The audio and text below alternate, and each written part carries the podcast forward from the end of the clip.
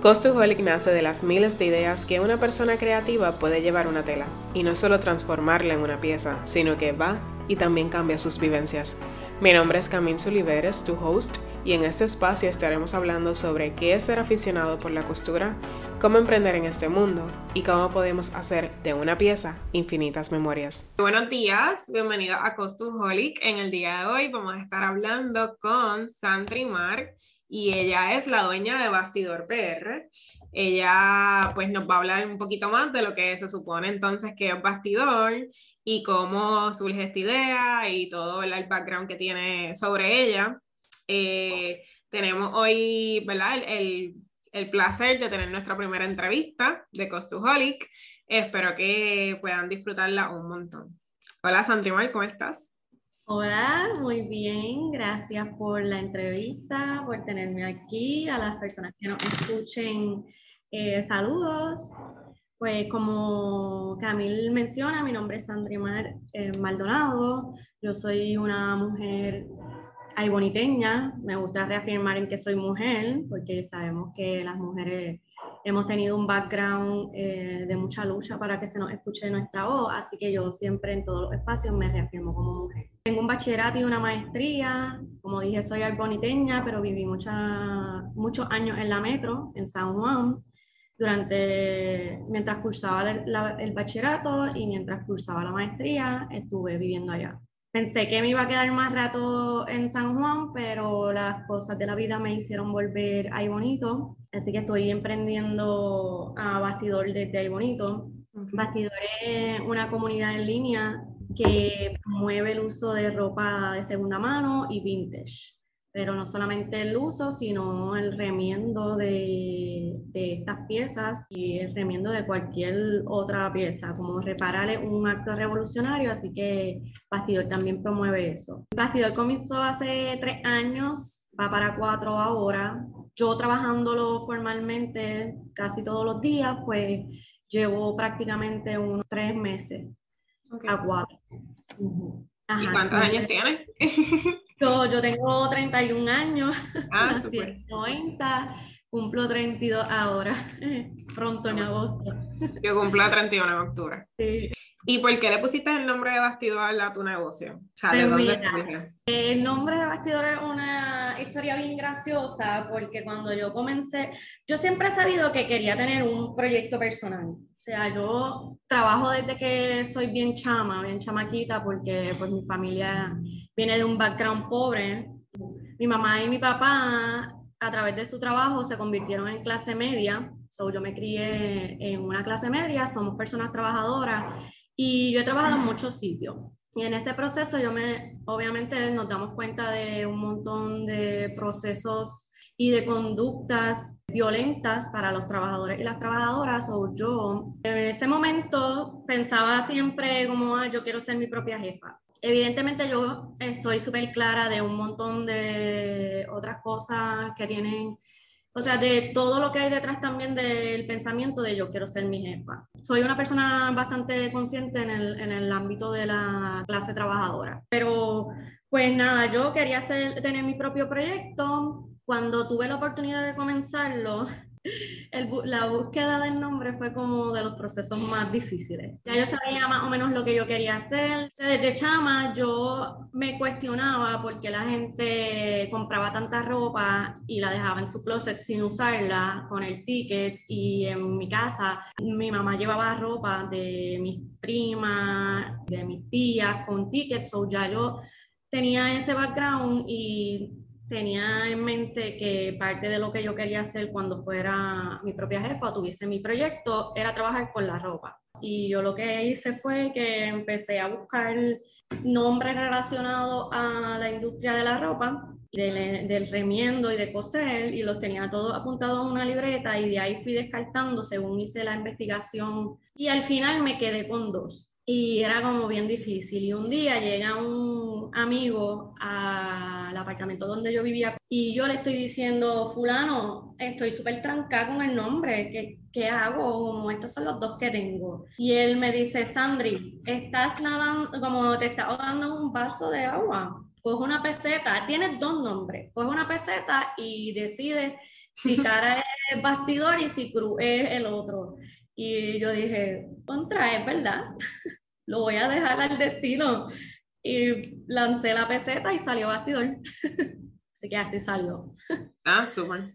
Súper. E igual como que bastidor, o sea, yo en muchas ocasiones, ¿verdad? Estuve muchos años bailando, este, pero también tenía amigos que hacían teatro y básicamente el bastidor es como que este lugar en donde tienes todos tus vestuarios y como que te cambias y y, está, o sea, tiene también sentido porque, pues, por lo menos en teatro y en baile, ese tipo de, de vestuario que tú utilizas se vuelve a rehusar y se rehúsa y se presta a, otro, a otras personas, así que es como que todo en uno. También significa esta cosita para tejer. Exacto, también. Donde tú refuerzas. Bastidor tiene varios significados chulos en cuanto a eso de remendar. Y entonces, ¿cómo dentro de tu proyecto, verdad que me acabas de decir que es un proyecto de vida y qué bueno que sea así porque entonces cuando las cosas tienen como que un propósito para nosotros, es como que uno le añade un valor adicional cuando se convierte en un negocio. Cómo tú promueves lo consciente por medio de las piezas que tienes en bastidor.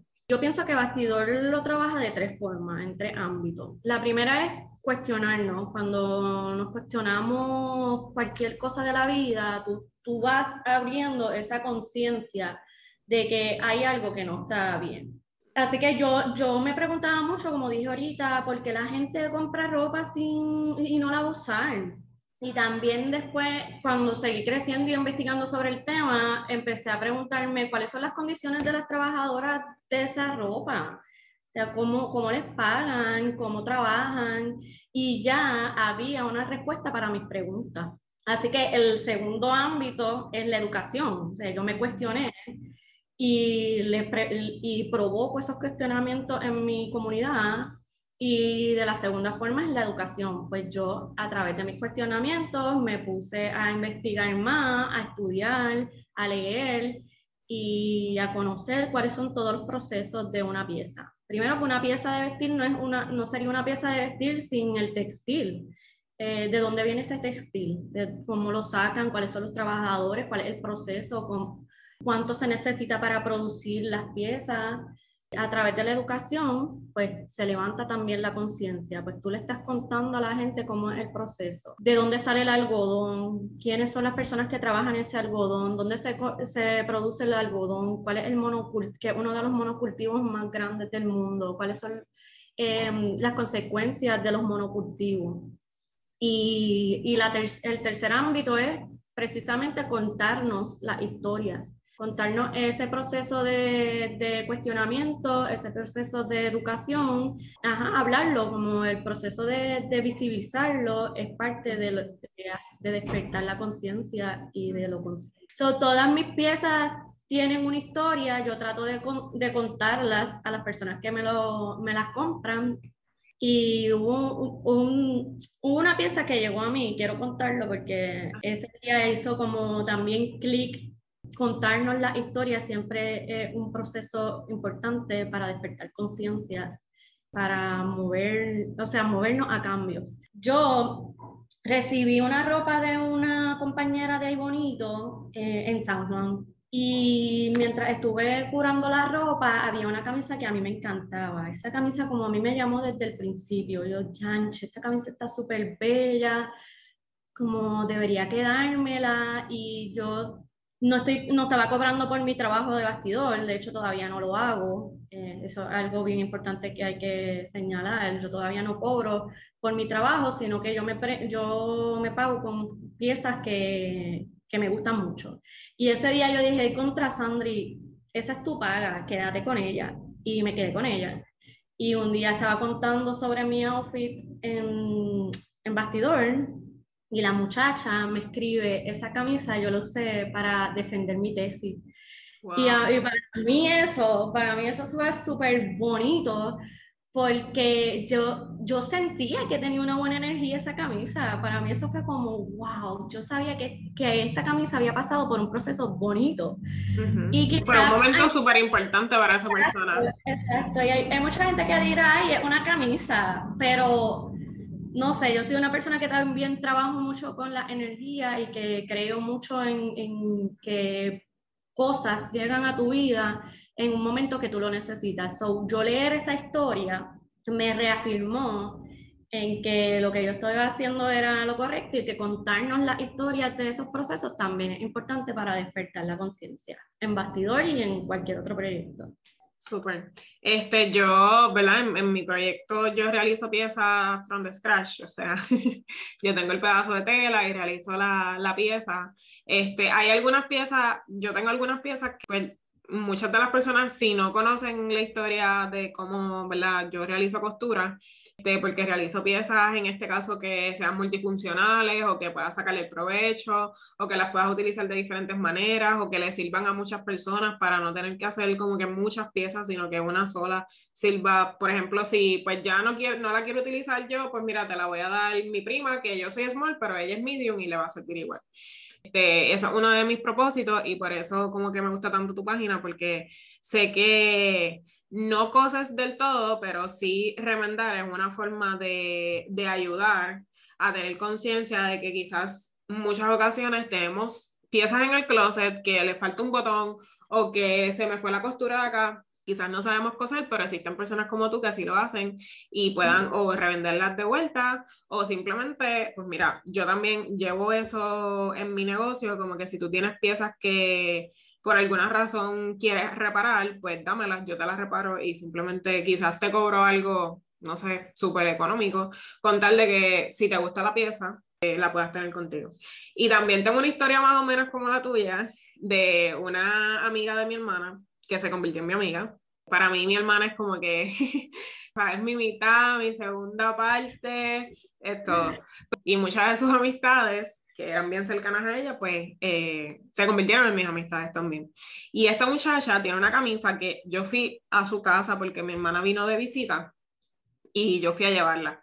Entonces, dice, mira, sé qué cosas, no sé si hace este tipo de cosas, pero yo tengo una camisa que me encanta de toda la vida, que ya no me sirve, pero que quisiera como que tener el mismo tipo de camisa y no lo consigo en ningún lugar. Entonces yo cogí la camisa, le hice una nueva, con una tela nueva, pero esa en particular, pues entonces, o sea, se la devolví, pero le abrí las esquinas y se la hice, bueno, le añadí para que lo pudiera servir. O sea, ella estaba súper contenta porque la camisa de ella era súper especial, era su camisa favorita. Y ella estaba como que, wow, qué bueno, porque no, tú sabes, las personas no tienen, no hay muchas personas, yo entiendo, o por lo menos en estos momentos se está como que activando este, personas que hagan lo que tú haces, de remendar ropa, o personas que hagan lo que yo hago de costura, porque eso anteriormente era como de bien señora. Las personas, ¿verdad? Estaban como que acostumbradas a, pues, nada, a ir a una tienda y comprar ropa, y comprar ropa y comprar ropa, y como tú dices, tener en muchas ocasiones en el closet ropa que que tiene hasta ticket. si quiero tener ropa de segunda mano, ¿cómo puedo comenzar a realizarlo? En mi caso, yo por lo menos todo lo que no usaba lo saqué y pues lo regalé, lo doné. Yo pertenezco a una fundación en donde pues hay otras personas, ¿verdad?, que tienen la necesidad y yo siempre lo llevo. Pero cada vez que voy a comprar algo, o sea, que necesito, no sé, una camisa, algún color, que eso pocas las veces que sucede, o algunos, algún algunos zapatos o lo que sea, prefiero entonces optar obviamente por ir a tu tienda o por ir a otra de, la tienda, otra de las tiendas que, ¿verdad? que visito, que son de segunda mano, para poder adquirir productos.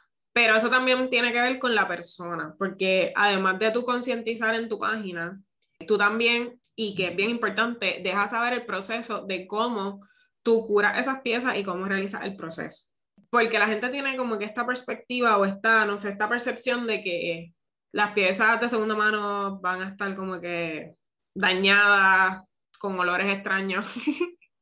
Entonces, ¿cómo alguien que desearía comenzar un, o sea, a tener ropa usada o, ¿verdad? Ropa de segunda mano en su closet, ¿cómo podrían como que comenzar a hacerlo? Ok, me encantó todo lo que has dicho. Quiero puntualizar en una, unas cositas, o sea, abundar en unas cositas que me hablaste. Eh, sobre todo, volver al tema de la conciencia, de cómo también Bastidor promueve la conciencia. Ustedes me han escuchado a través de las personas que me siguen, y yo estoy segura que tú también, me han escuchado muchas veces decir que, que tu closet ya tiene piezas que tú puedes volver a usar mil veces. Y, y a veces muchas personas me dicen, Sandri, pero eso es un discurso que, que te puede causar que la gente no te compre porque tú no estás promoviendo el consumo de tu tienda y tú necesitas vivir de eso, o sea, tú necesitas generar ganancia para poder pagarte. Y la realidad es que yo pienso que no. Yo pienso que yo soy súper sincera con ustedes y que por eso ustedes me aprecian y están ahí.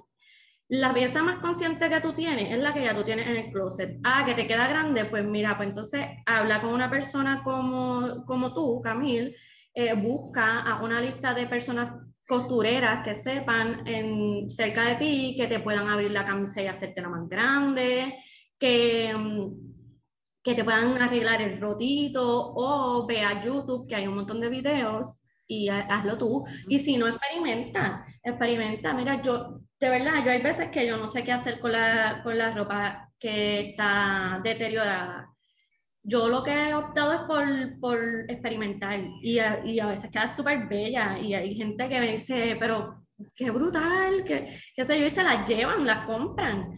Y eso a mí me pone bien feliz porque también el proceso de lo consciente es tú explorar tus tu habilidades, las cosas que tú no. Entonces, este, también pienso que que el, o sea, el sistema en que vivimos es un sistema capitalista y es un sistema que nos desvía, desvincula mucho del proceso y nos lleva al producto final.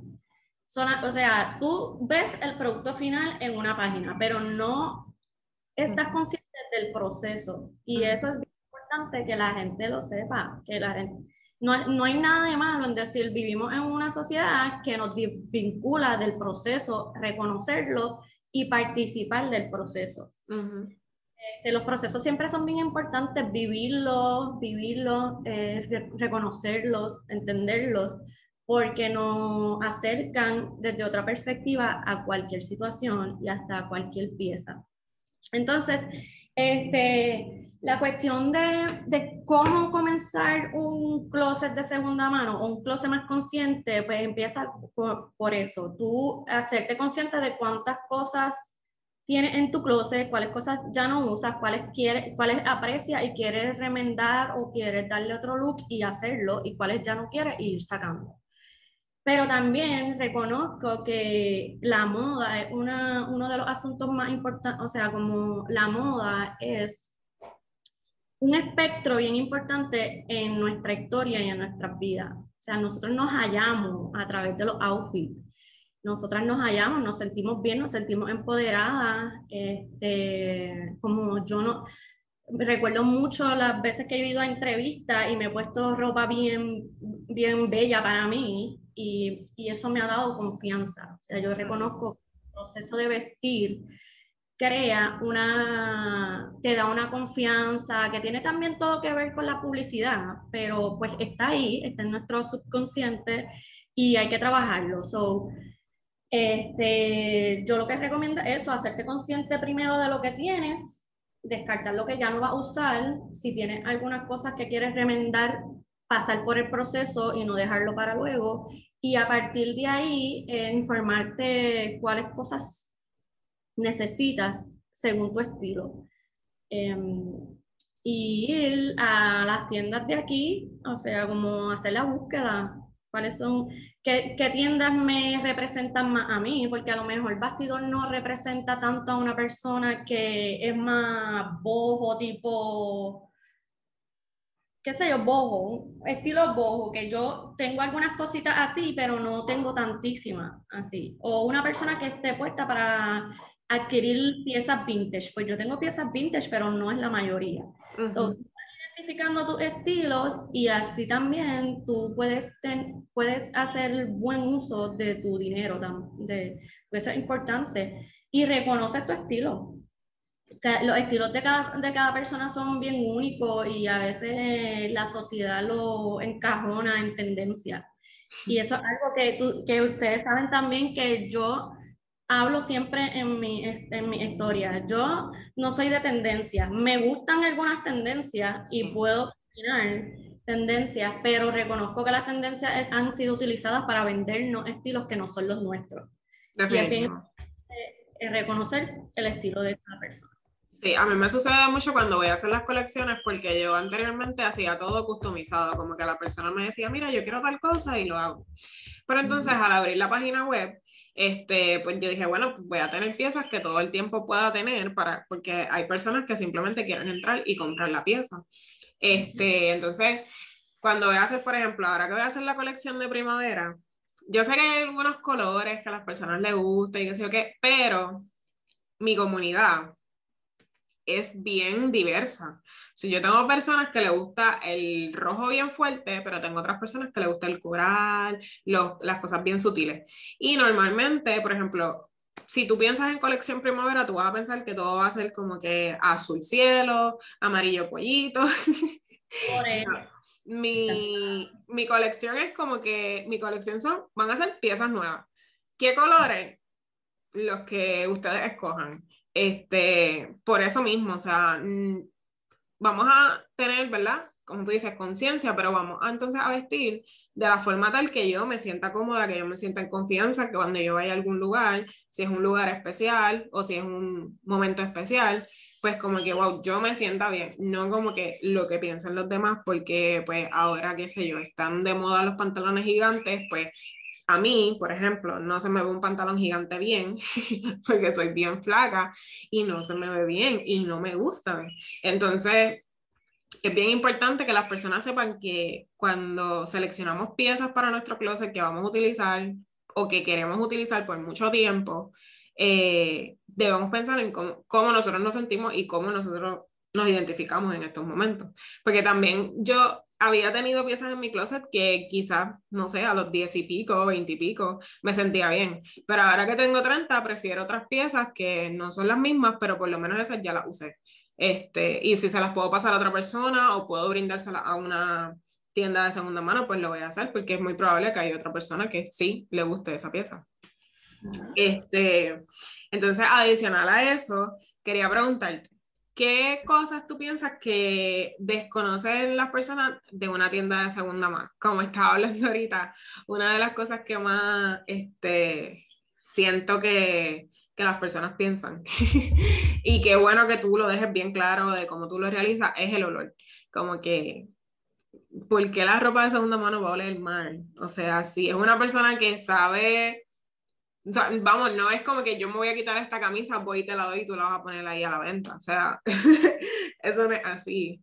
Este, pero pues quiero, ¿verdad? Que tú, más que, que tienes la experiencia de cómo tú lo haces, este, le digas a las personas este, cosas que quizás desconocemos de una tienda de segunda mano y cómo ustedes lo realizan. Pues mira, el, el proceso de curar ropa, eh, yo entiendo los mitos, como los reconozco y por eso son mitos. Los mitos son mitad de verdad, mitad mentira. Entonces, reconozco de dónde vienen, por eso también los trabajo como una forma educativa y trato de siempre hablarlo en mi historia o a través de las publicaciones. Eh, por ejemplo, yo, yo cada vez que recibo una mercancía de ropa o cuando yo voy a buscarla, eh, sí he recibido ropa que apesta un montón. Eh, sí he recibido ropa que ha estado en súper malas condiciones, pero ese es el proceso de ser una curadora de ropa. O sea, si tú dejas en tu closet, por ejemplo en Aibonito, en Aibonito si yo no le pongo a mi closet un deshumificador o le pongo baking soda en, en platitos abiertos, la ropa va a tender a oler húmeda hay bonito, es un pueblo húmedo. So, si tú no eres tan bien consciente del proceso de donde tú vives, la ropa te va a crear mal olor, después no vas a querer usarla. Es todo un proceso. Pero la, nada, la ropa que, que a mí me llega en súper malas condiciones o me llega de mal olor, pues, que apesta, pues yo la paso por un proceso de curación como cualquier ropa. Puede llegar nueva, o sea, puede llegar, no nueva, pero puede llegar de solamente un uso y yo como quiera la paso por el proceso de curación, que es eh, verificarla. Yo verifico que tenga rotos o no tenga rotos, que tenga mancha o no tenga. De, divido en secciones la ropa que está en buenas condiciones, la ropa que necesita remiendo y las dos secciones las, las lavo. Yo las meto a la lavadora porque no tengo tiempo de lavarlas a mano. A veces me llegan un montón de ropas o alguna que otra sí se lava a mano porque depende de la tela. Pero la seco al aire libre, este, que eso también es un proceso de cuidado y de curación de ropa. Así que sí, que la gente no, quizás no entiende que el proceso de las tiendas de ropa de segunda mano, como la mía, es precisamente curarla y que la ropa esté como nueva y que tú puedas darle una segunda oportunidad a esa pieza.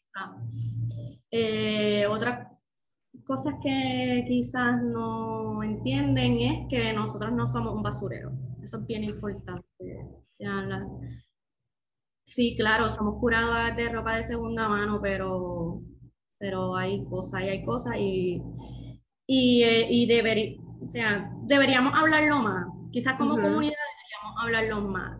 las tiendas de ropa de segunda mano no son un basurero y, y no está bien tampoco como persona que tú creas que esas personas pueden hacer milagros con cosas que no se pueden hacer milagros. Eh, a mí me ha pasado mucho que me envían cosas, o sea, como con otras personas, me, ah, llévale esto a fulana, y esa persona me las trae, evidentemente yo no las recibo, pero cuando las veo es como, wow. Ajá.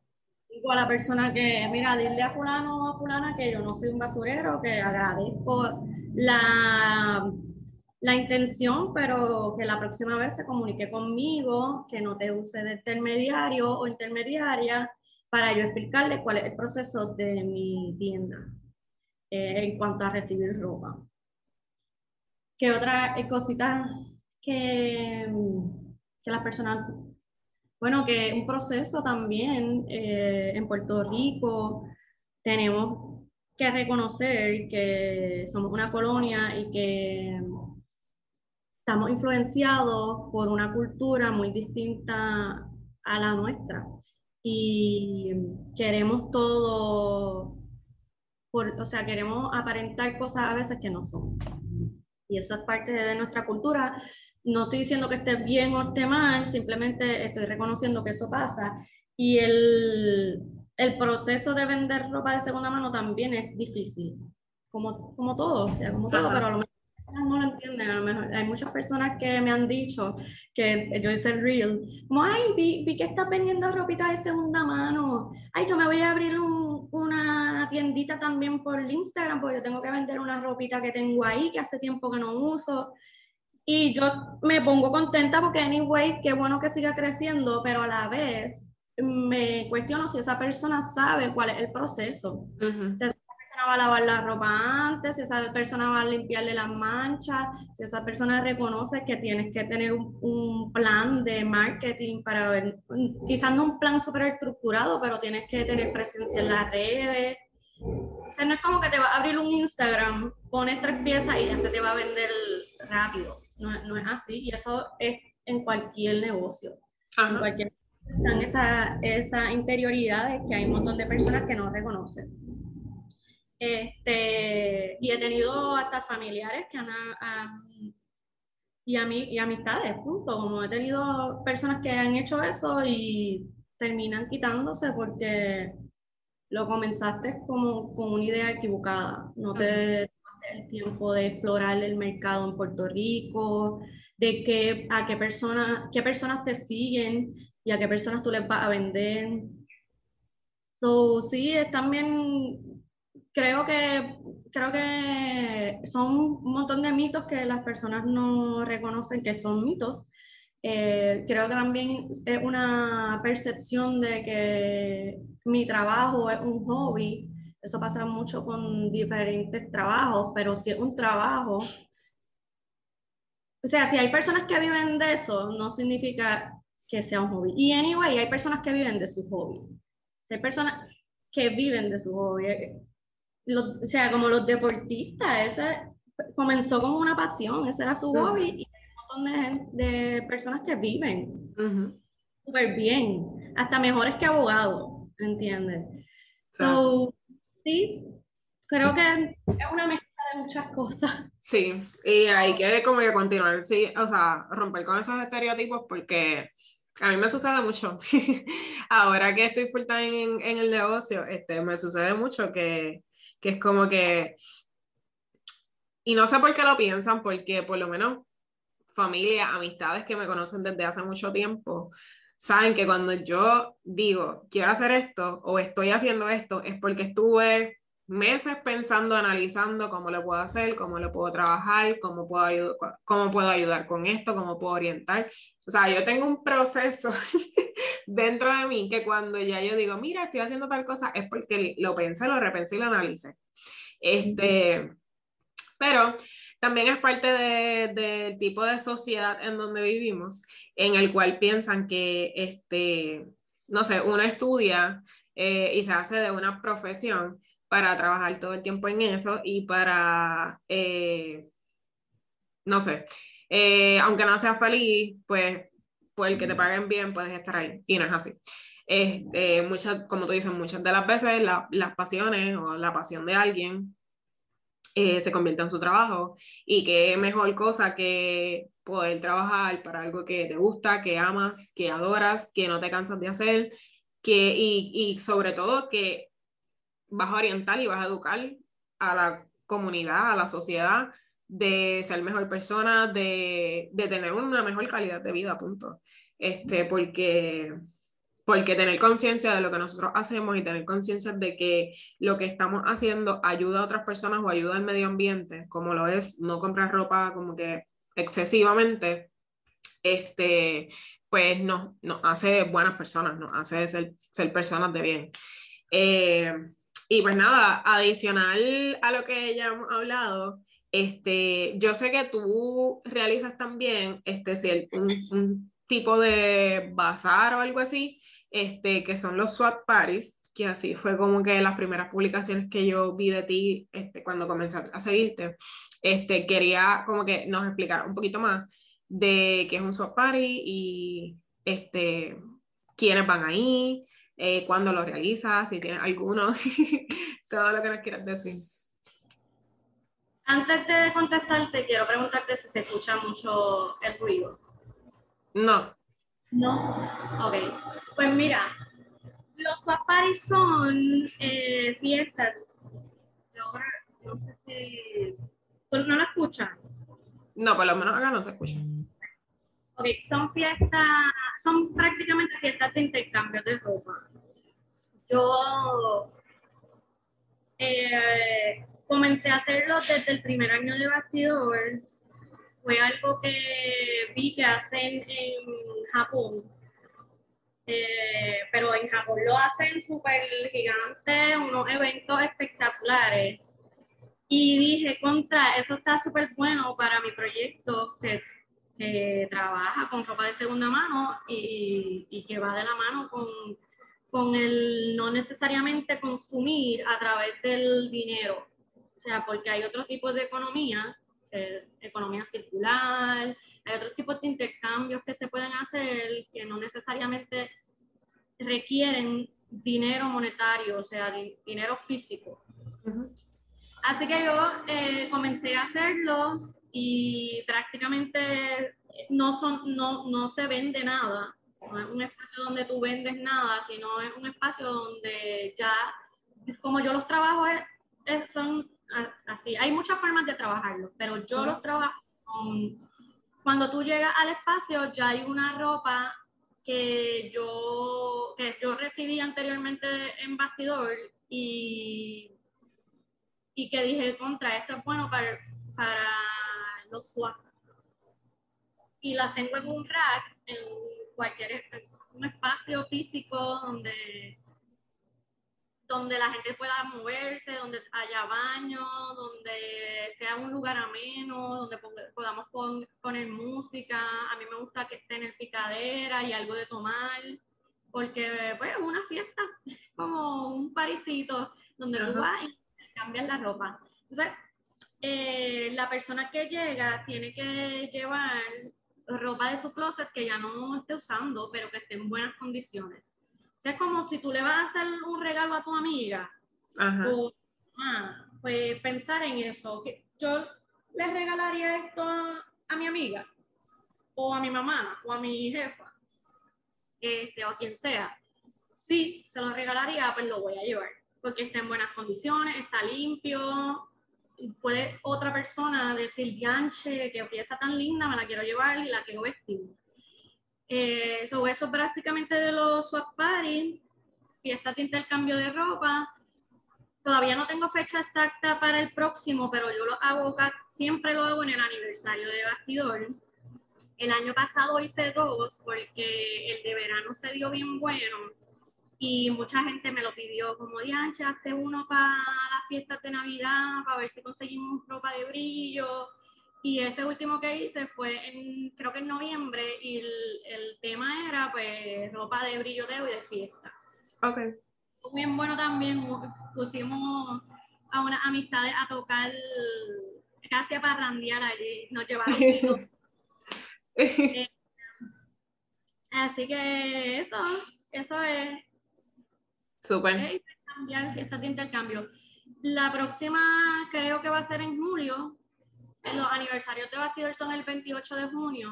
O sea, cuando yo lancé mi, mi página en Instagram, la primera vez fue el 28 de junio del, 2008, del 2018, si no me recuerdo. Este, así que esa es como mi fecha de aniversario, aunque después tiene otra fecha. Ajá. Eh, pero como es a finales de junio, yo creo que casi siempre lo hago en julio, que es un mes más de fiestas, como la gente está más de veraneo y esas cosas. Y nada, siempre lo publico en bastidor, siempre pongo la, fe, la regla, hablo mucho sobre el proceso. Em, este que voy a hacer, voy a hacer un poquito más estricta porque como la comunidad que ha ido es personas que yo conozco, hay personas que han llegado que no conozco, hay gente que ha llegado de Aguadilla y yo me puse súper contenta.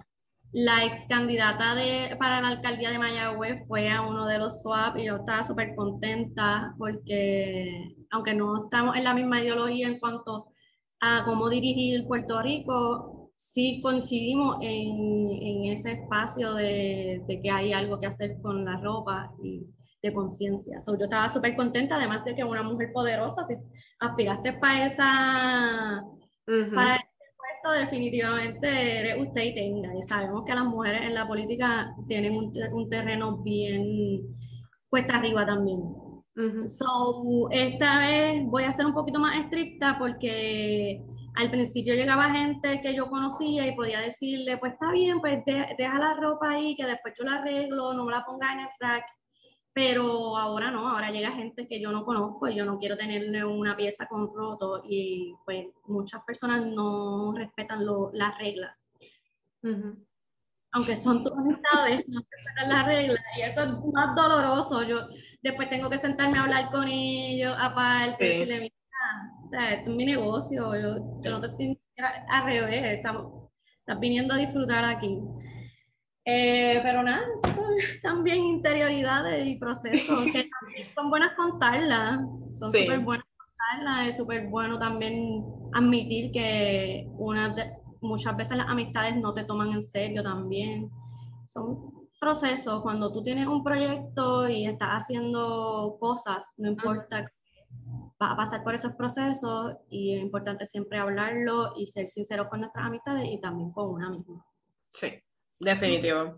Sobre todo porque, pues como había dicho, como que a veces que quizá, o porque hay demasiada confianza, o porque, o porque pensamos que, ay, lo voy a apoyar, este, pidiéndole algo, pero no sé para cuándo te lo voy a pedir, ni, ni sé lo que quiero, este, me ha sucedido que es como que quiero tal cosa y yo, ok, pues te hago la factura, tienes que realizar el proceso de pago y luego entonces yo confecciono la pieza.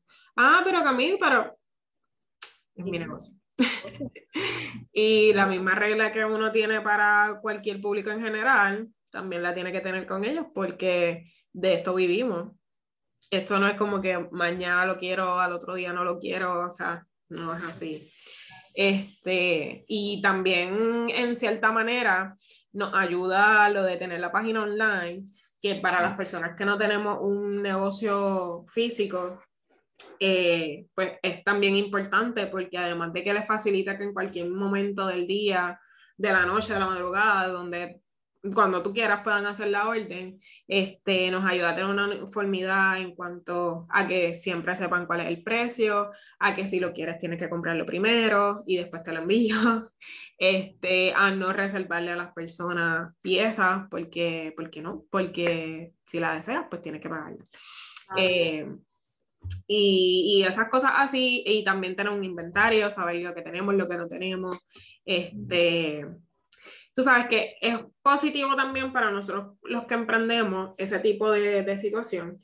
Me parece una super idea esto de los SWAT party, ojalá tenga la oportunidad de poder este, ir a alguno, eh, porque es una forma de compartir y es una forma también de que todas las personas que están allí, qué bonito que, que tengo piezas en mi closet que quizás no sepa qué hacer, pero existe un día en donde puedo llevarlas y puedo entonces intercambiarlas por otras piezas que me interesen, que también sean de segundas manos.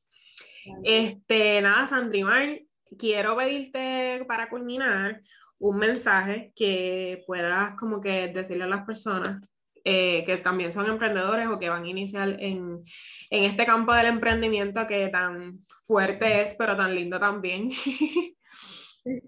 este, que, que, nada, que nos puedas dar un mensaje, que si hay personas obviamente que se interesan, pues que nos digas cómo nos, nos te podemos conseguir en las redes sociales o si hay algún otro tipo de contacto que le puedas dar, pues que también lo dejes por acá.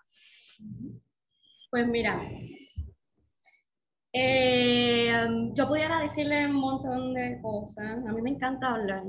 me encanta A mí también. Me encanta escuchar las experiencias de las demás personas y podernos... Eh, enriquecer con la conversación. Pero yo creo que lo que quiero decir hoy a cualquier persona que quiera, que tiene su proyecto o que quiera comenzar con su proyecto es que para mañana es tarde.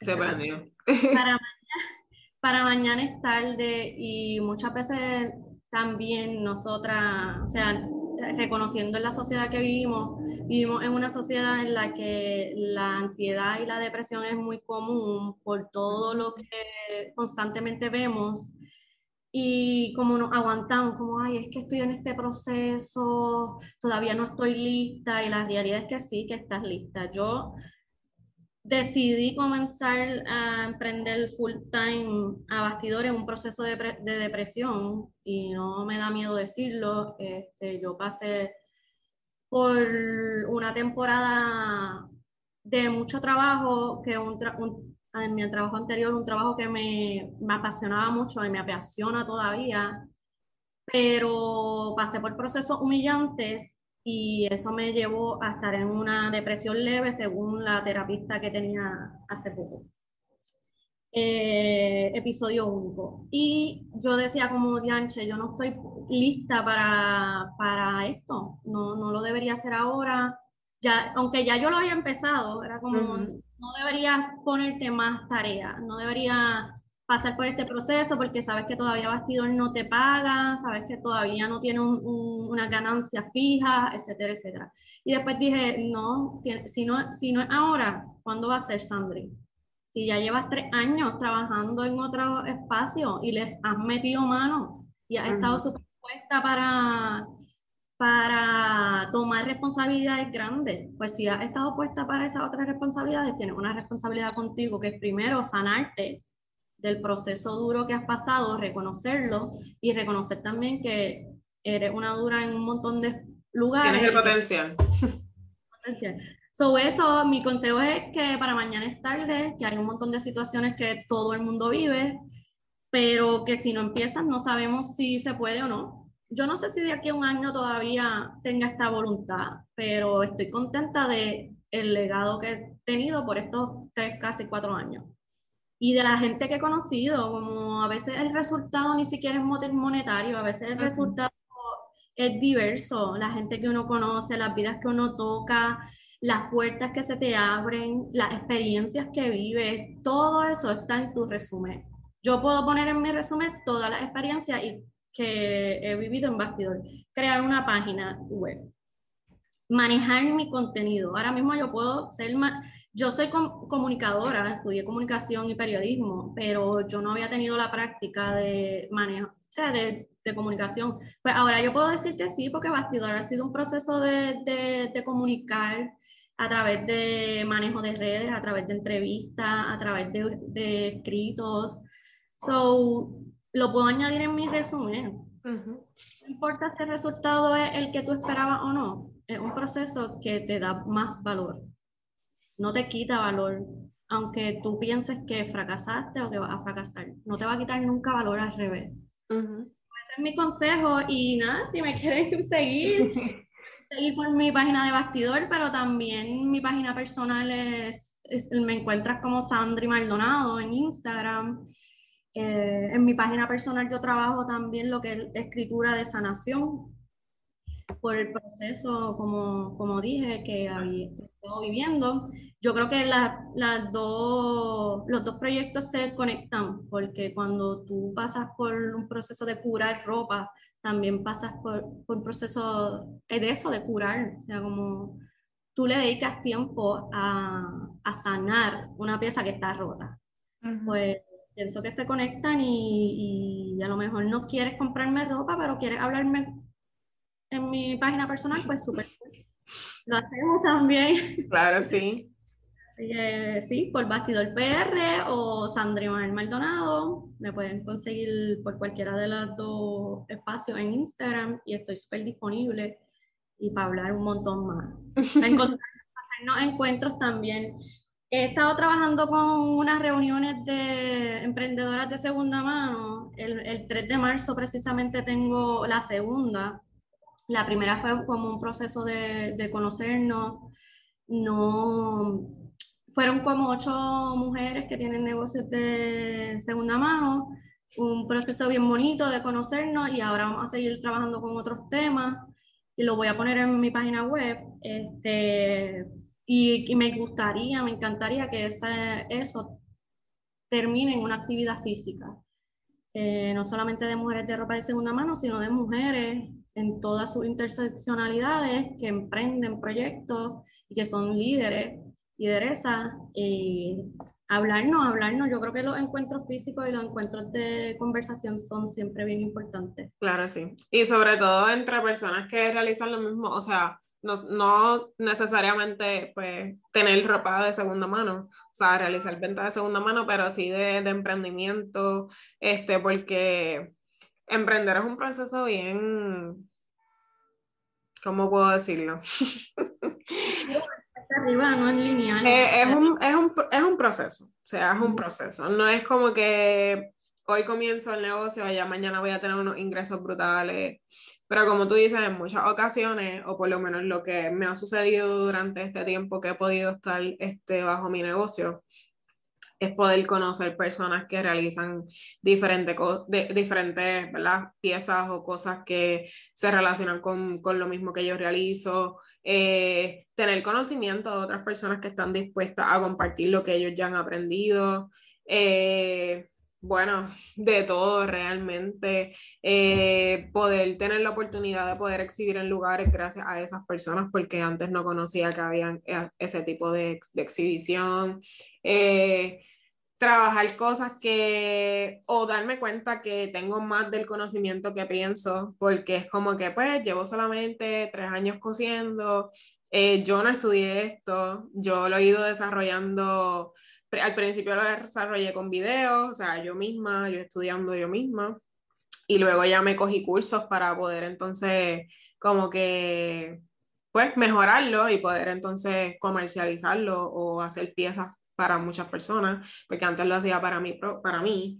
Este, pero uno va como que como que conociendo y experimentando y compartiendo esos mismos conocimientos y uno se da cuenta que, que nada que el emprendimiento, un proceso bien interno y que hay que tener una fortaleza y emocionalmente estar ready para todo, porque hay días que uno se levanta y está como que, ay, qué chévere, súper pompeada, hoy voy a producir tanto.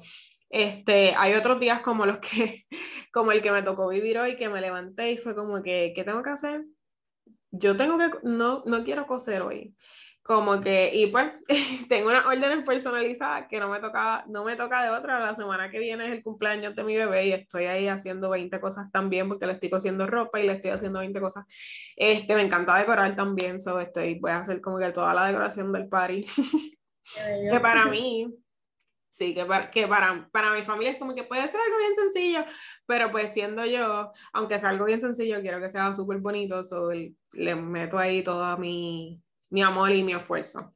Este, y pues no me queda de otra, o sea, no tengo muchos días para las órdenes que ya tengo ahí esperando por mí, así que me tuve que poner a coser, pero, pero son de esos días que uno se levanta y como que, mm, ¿cuál es el propósito de, de, de, de yo estar aquí? Y uno duda de lo que uno puede este, lograr.